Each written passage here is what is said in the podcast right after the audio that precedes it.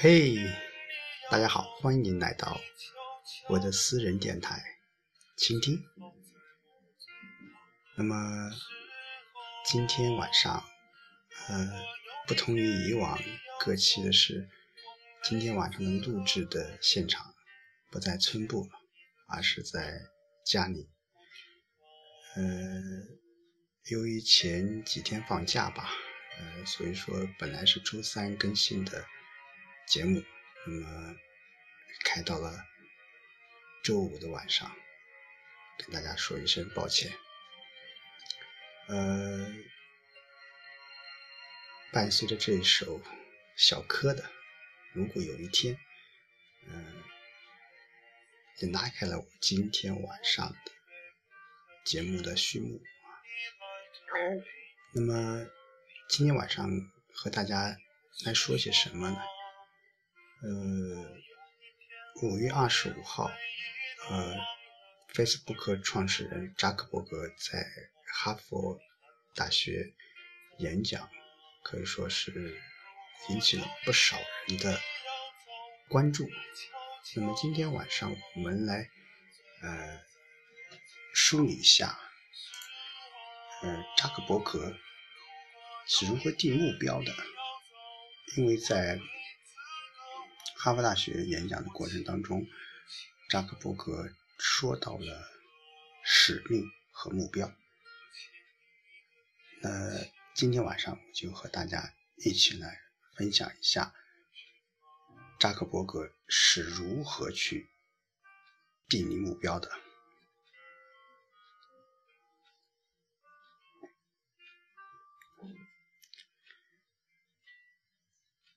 那么，外界眼中啊，能看到扎克伯格也是一个善于定目标，然后去实现的人。他有一个很好的习惯，就是每年年初啊，都会制定一个个人的年度计划，并且把它公布出来。二零零九年每天打领带去上班，二零一零年。学习中文。二零一一年是吃素，吃肉，只吃亲手宰杀的动物。二零一二年每天都亲手写代码。二零一三年每天认识一个 Facebook 公司以外的朋友。二零一四年每天写一封感谢信。二零一五年每两周读一本书。二零一六年跑三百六十五英里。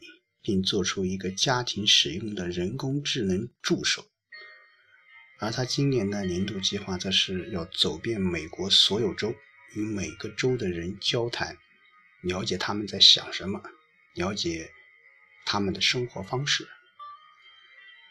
那么，其实这些计划都是为目标服务的。经过分析啊，最后很多阶段性目标都能与扎克伯格个人的终极目标。也就是连接所有人这个使命挂上钩。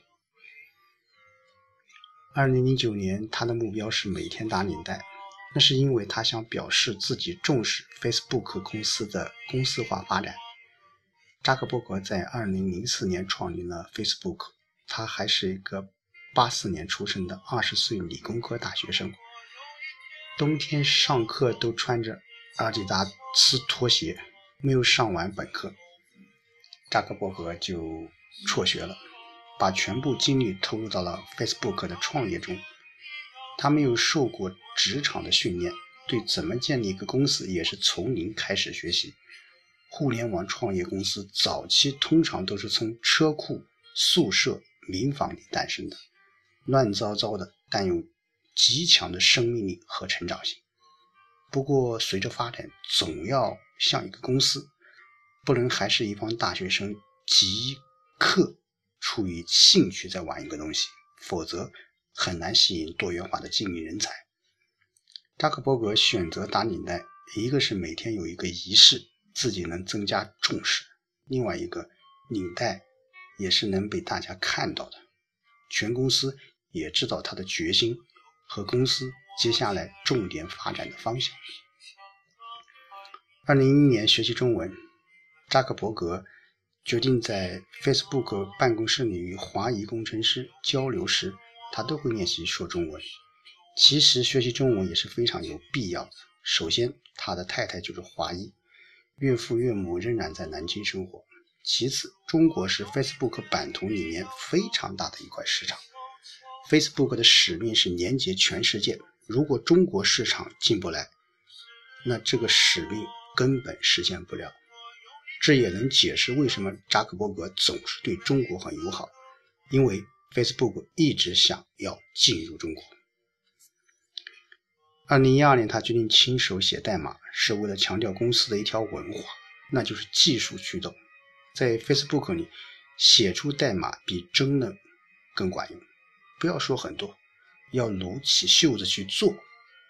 Facebook 总结出来的企业文化，其中一条就是 “Code with argument”，就真正写代码的人才有话语权。我们可以看到，扎克伯格是从自己开始做起，他所做的就是他所强调的。那么，我们看看扎克伯格历年制定的年度目标，都有两个特点。第一个特点是重复做一件小事，比如每天打领带、每天跑步、每天认识人、每天写感谢信，这其实是我们每一个人也都能做到的。扎克伯格在给哈佛大学毕业生的演讲中也提到过，任何大事情的改变都是源自我们身边的小事情，要从小事情做起，经过量的积累，它们就会产生质变。那么第二个特点是，他们都服务于扎克伯格为自己设定的大的目标，通过社交网络连接起每个人。扎克伯格的每一个年度目标，大的方向其实都是一致的，都在围绕着公司变得更好，了解多元文化，了解不同的人、不同想法等，最终还是为了建立一个更广泛和更好的社交网络。所以，我们要学会给自己定目标，然后拆解成日常可以重复练习。和坚持的动作，有了你认可的目标，每天的动作就有了意义，能坚持下去。当然，目标的高度决定了你将来成就高度。最好像扎克伯格说的那样，定一个大的超越自己的目标，这样你就有方向了，就能指导自己平时定的。小目标。好的，今天晚上就和大家说到这里，下周见。